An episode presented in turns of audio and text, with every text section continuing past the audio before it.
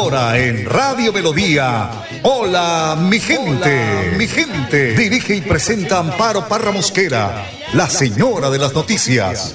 Hola, mi gente. Programa de orientación periodística y de servicio social al servicio de Bucaramanga y Santander y con los hechos que suceden diariamente en el país. De lunes a viernes, de 8 a 8 y 30 de la mañana, para que usted esté bien informado. Señoras y señores, con ustedes. Amparo Parra Mosquera, la señora de las noticias. Ay, ay, ay,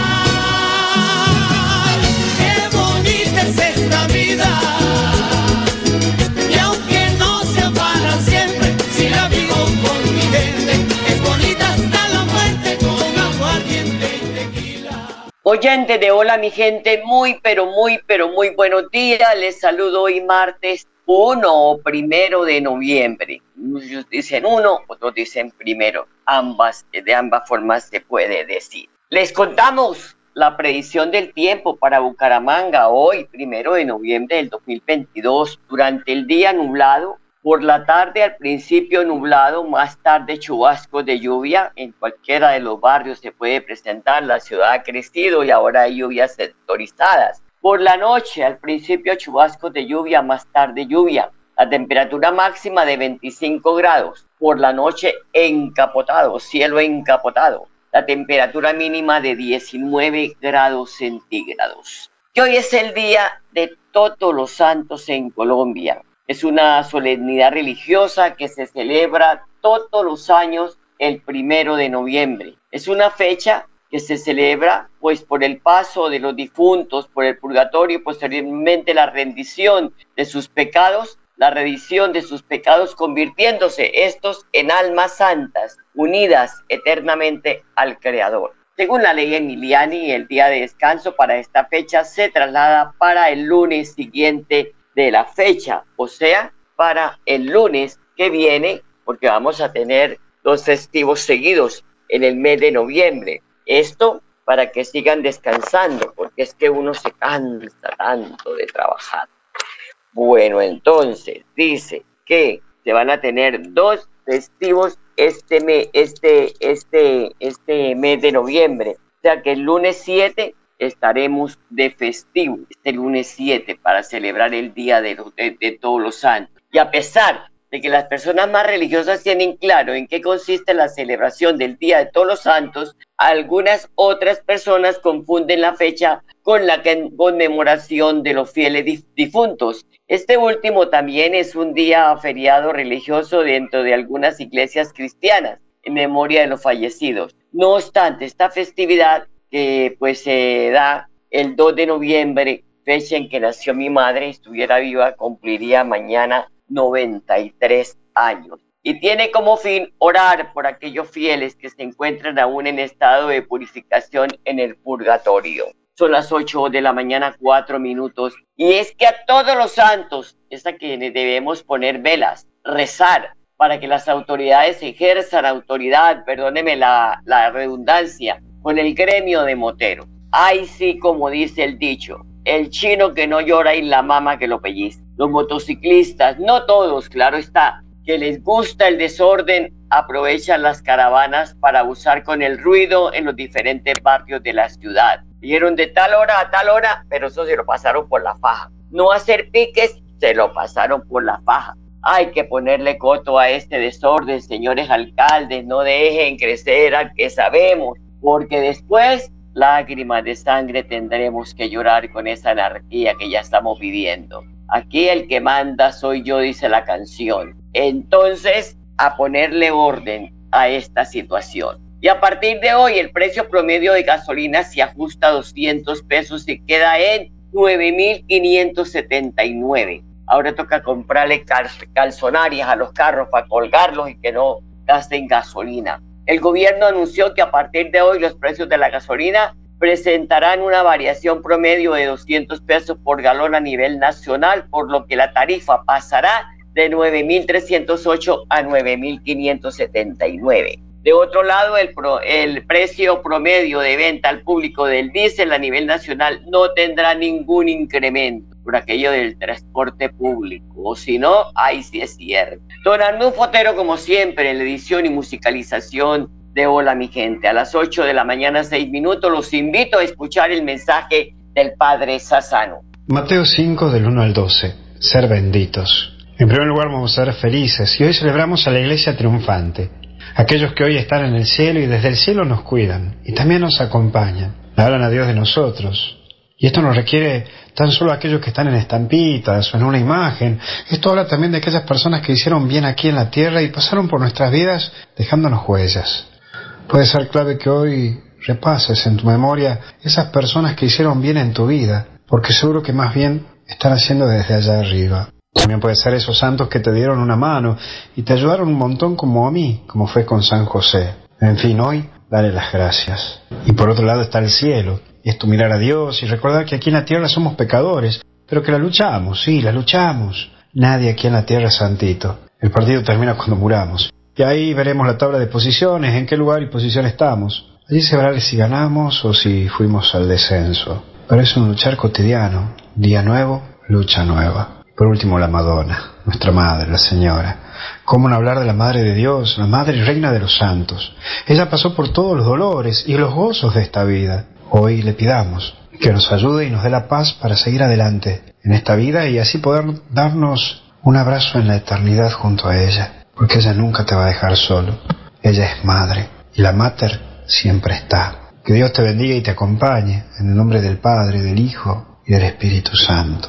Y hasta el cielo con los santos no paramos. Que Dios te bendiga. Gracias, gracias Padre. Lo mismo, 8 de la mañana, 8 minutos. Que Dios lo bendiga. Bueno, el magisterio efectúa el primer paro en el gobierno de Gustavo Petro. Eh, los estudiantes de instituciones públicas no tendrán clase hoy martes y mañana miércoles por paro de docentes. Esto lo escribe Laurita Abasto Contreras de la redacción de Caracol Radio. Nos informa que desde el Sindicato de Educadores de Santander se informó este martes, primero de noviembre y el miércoles todos los estudiantes de instituciones públicas no tendrán clase debido a que los docentes estarán en paro pensé que a, Petro no le iban a hacer paro, hombre. Ahora dicen, no, es que no es el gobierno de Petro, es que esa no sé qué, no, no, no, no, no, no, no, eso pararon ni pararon. Yo les dije a ustedes hace muchos días, no le cambian de nombre al presidente. Todos los presidentes han tenido estos paros, todos, todos, todos.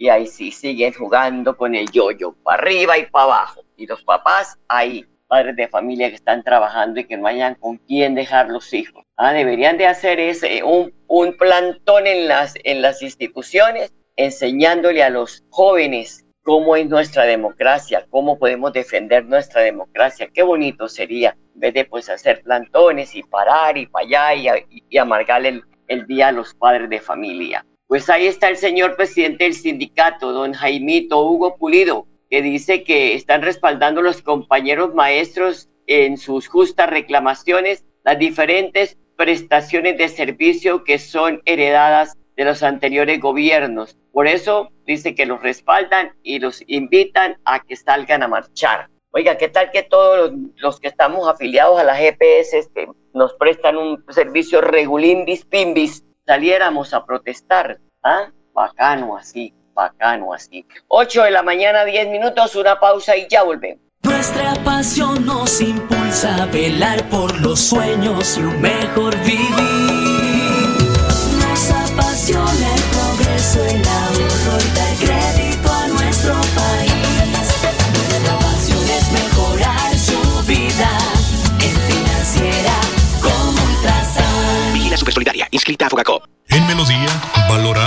Participación.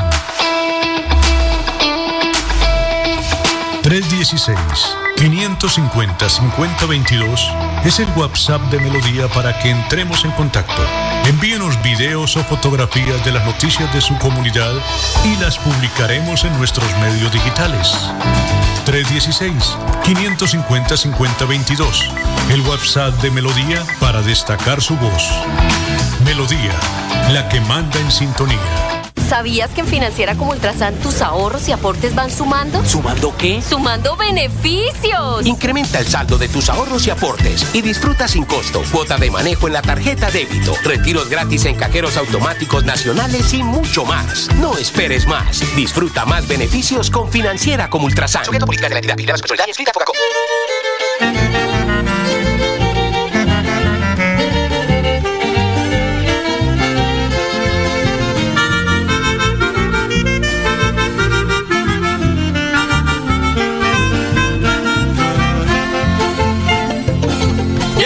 Gigante me topé con Domitila. Iba con bastante chocolate en su mochila. Le dije descanse, no se de vieja goda. Tira por el suelo el cacao, hecho y recién empastillado. Me dijo no joda, cachiporro desgraciado. Yo se lo ayudé a recoger, lo llevamos luego a vender, porque es muy sabroso, espumoso y aliñado cuando.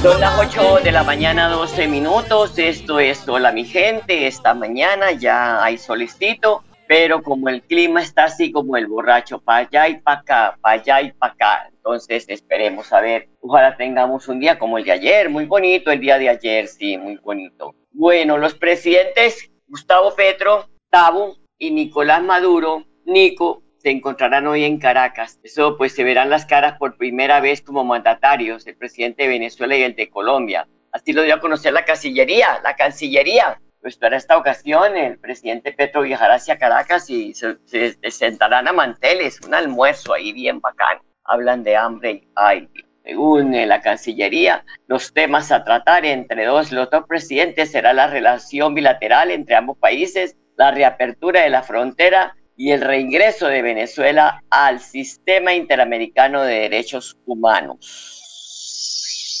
Dicho almuerzo, pues agregaron también a la parte del liderazgo que busca conseguir el presidente Tabo, o sea, Petro, para impulsar la economía de la región y socializar su agenda a favor de los intereses del bloque latinoamericano y la protección de la Amazonía. Lo último se podrá interpretar como solo una de las primeras reuniones que sostendrá el mandatario colombiano con otros líderes del mundo. La agenda de encuentros que buscará tener antes de el, eh, evento en el que los personajes políticos del mundo discutirán el futuro de materia climática y ambiental con el COP27.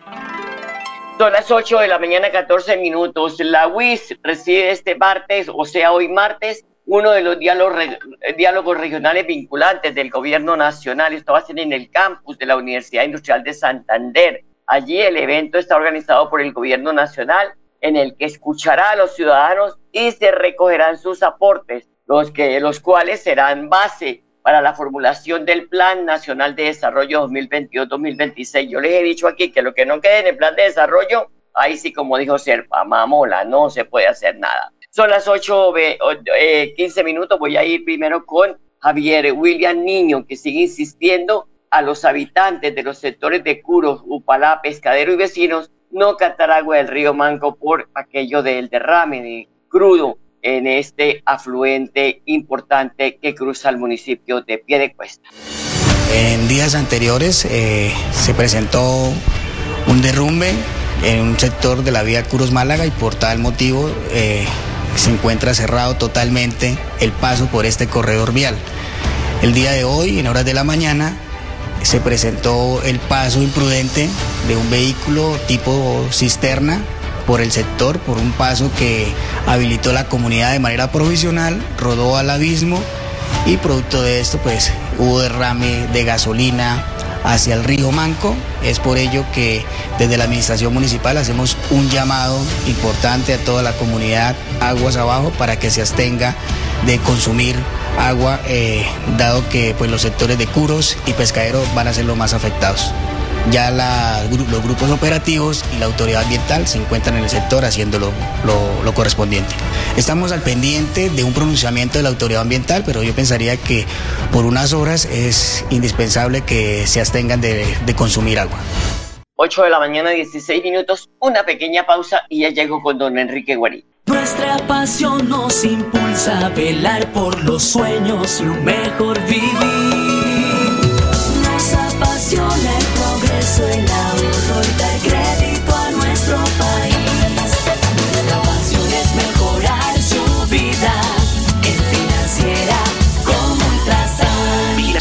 Inscrita a Fogacop.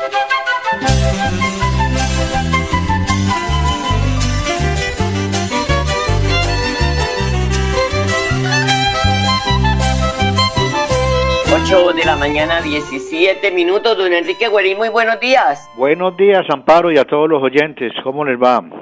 Bien, muchas gracias. ¿Qué es mejor que Enrique Guarín para analizar los indicadores de desempleo en el país revelados la víspera por el DANE? Dice que en septiembre hubo 2,69 millones de desempleados y la tasa nacional bajó a 10,7%. Usted como vocero de uno de los sindicatos más importantes del país, de la CUD, en su eh, capítulo Santander, ¿qué lectura le da a estos indicadores? Pues que yo pienso que en la práctica eso se ha venido dando y en el ambiente se siente esa, esa disminución ahí en comparación con, con lo que fue la pandemia, porque la pandemia creó un caos tremendo con el empleo en el país y poco a poco se ha venido mejorando en eso.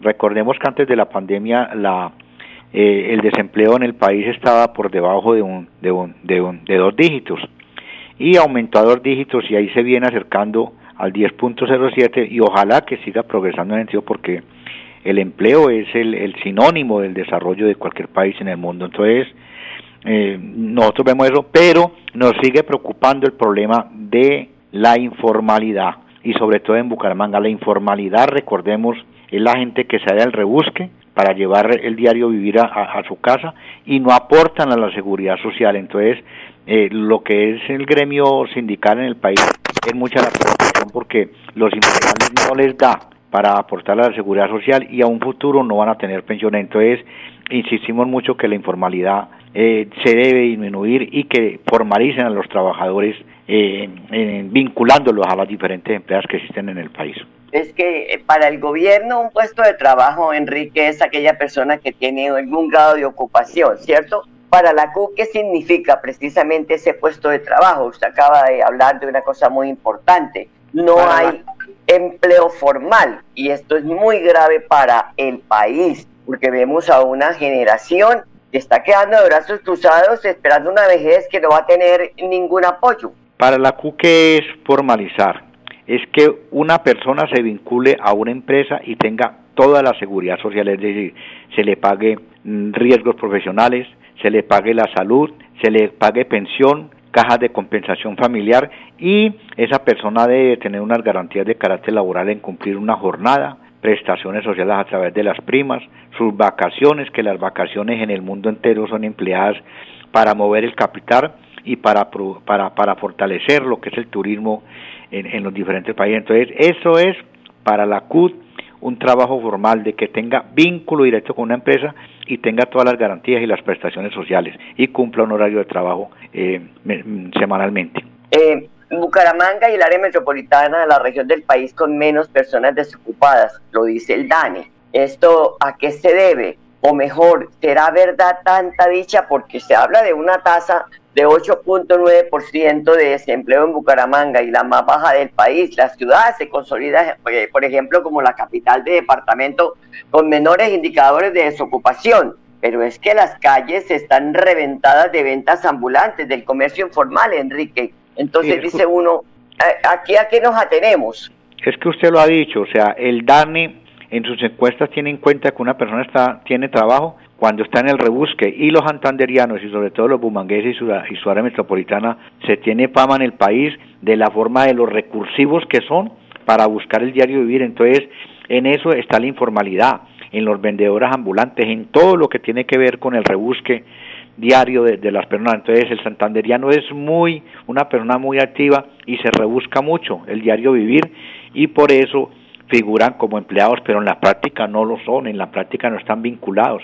Entonces, el, el, el, el desempleo que existe realmente en el país y hay otro aspecto que debe tener en cuenta, con el solo hecho de que una persona diga en una encuesta del DANE que laboró un día vendiendo empanadas, una hora en un día vendiendo empanadas, ya queda figurando como si tuviera empleo, cosa que no es cierto. Entonces, desde ese punto de vista, nosotros seguimos insistiendo que la informalidad en el país debe disminuir vinculando a esta gente a trabajos formales.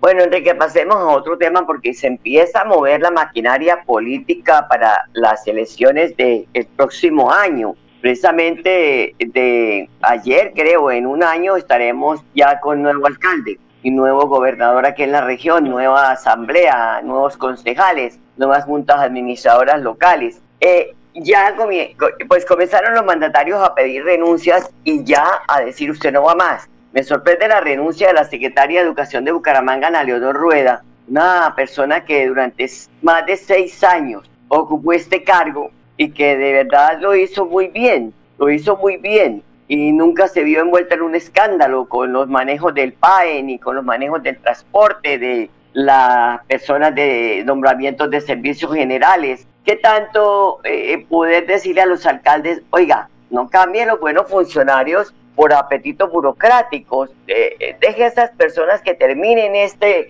este periodo suyo? Pues a ver, la realidad es que efectivamente la Secretaría de Educación llevaba ya alrededor de, seis años, porque recordemos que ella eh, empezó en la Secretaría de Educación en, la alcaldía de, Rodolfo Hernández y la continuó con el ingeniero Cárdenas. Entonces renunció y yo pienso de que sí, la están perfilando para ser candidata, eso no les quepa la menor duda.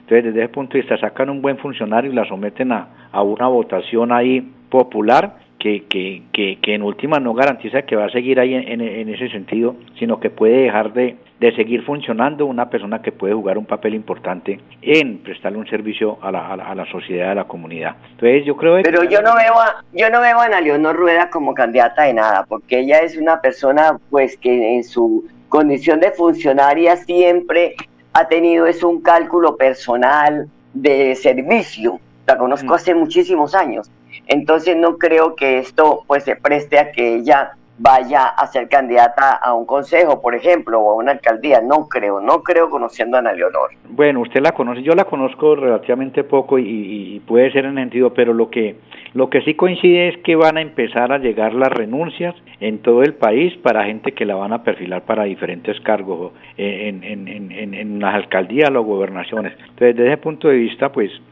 pues se avecina lo que es una época electoral y todo el mundo empieza a acomodar sus fichas. Pero hay que tener en cuenta en esto, la, la comunidad, hay que recomendarle de que no se dejen perfilar gente para que lo acomoden. Busquen gente que efectivamente tenga un fundamento de carácter social y que no busque la política con el ánimo de hacer plata o con el ánimo de hacerle de darle contratos allá a sus amigazos porque la política es prestar un servicio para la comunidad para que ésta esté mejor en mejores condiciones de vida. No, y personas que sean capaces, que vayan a contribuir, que vayan a aportarle a la ciudad, no mamarrachos ahí que porque tienen unos votos y que aprovechan. Yo voté por usted al consejo, eso sí se lo digo. ¿sí? No me queda remordimiento de conciencia, hubiese sido un excelente concejal, pero lamentablemente eso es lo que pasa, nombran matachos allá y bueno, el, ayer estuve muy atenta escuchando al presidente Petro en el, en el, en el, En, el, eh, eh, la reunión que hubo, en la conmemoración más bien, eso es lo que estaba buscando esa palabra, del décimo aniversario de Azocapitales, eso se llevó a cabo en Tuna. Y el presidente pues le planteó a los alcaldes eh, enfrentar el hambre, la movilidad, la transición energética y la crisis climática. Pero me llamó mucho la atención eh, le reiteró el pedido de ayuda a los mandatarios para desarrollar en los mapas del hambre de los barrios a, que, a aquello que llamó la olla comunitaria, también con la mujer asociada y con las transferencias otorgadas a la Junta de Acción Comunal para que organicen la compra de comida en la región. Y ojalá a que sea el campesinado de la misma zona que le compre los productos, así tener un sistema de asistencia social hecho por la misma comunidad popular y financiada pues parte por el gobierno, una alianza público-popular. Se puede advertir que estos procesos los politicen los mandatarios, porque ustedes saben que los a muchos de juntas de acción comunal los llaman, les nombran el sobrino, el tío, el, la mamá, la esposa o algo, para poder obtener ahí eh, con el anzuelo los pescan para que ellos pues eh, eh, estén dirigiendo sus votos a determinadas personas, ¿no, Enrique? A ver, si hay una, hay una, hay una premisa que se da en el país, o sea, los políticos en su gran mayoría, o los politiqueros mejor, no tienen convicción cuando se van a lanzar a hacer campañas y utilizan el hambre para que la gente les vote, utilizan el hambre. Yo no creo de que el presidente actual de la República, Gustavo Petro, acuda a eso, o sea, no creo en ese sentido. Pero me imagino que el presidente está preocupado y pidió la ayuda de los diferentes gobernadores y alcaldes en el país, porque es que las estadísticas del DANE acaban de arrojar hace ocho días, creo, de que la pobreza en el país aumentó por encima del 48% y estaba en el 46%. Entonces, claro, eso es la pobreza, eso tiene que preocupar porque es un sinónimo de violencia y la pobreza Enrique, este es un tema muy bueno para tratarlo. Eh, ya se nos agotó el tiempo, pero es un tema que no podemos echar el saco roto y mucho menos. Yo tampoco creo que el presidente se preste a esto, pero es que el problema es son en las regiones, en las alcaldías. De eso tenemos que hablar. Más. Enrique, gracias, muy amable, nos hablamos. Buen día, buen día, chao, chao. Gracias. Los dejo con la programación de melodíaenlínea.com. Hasta mañana, los quiero mucho. Aquí Bucaramanga, la bella capital de Santander. Transmite Radio Melodía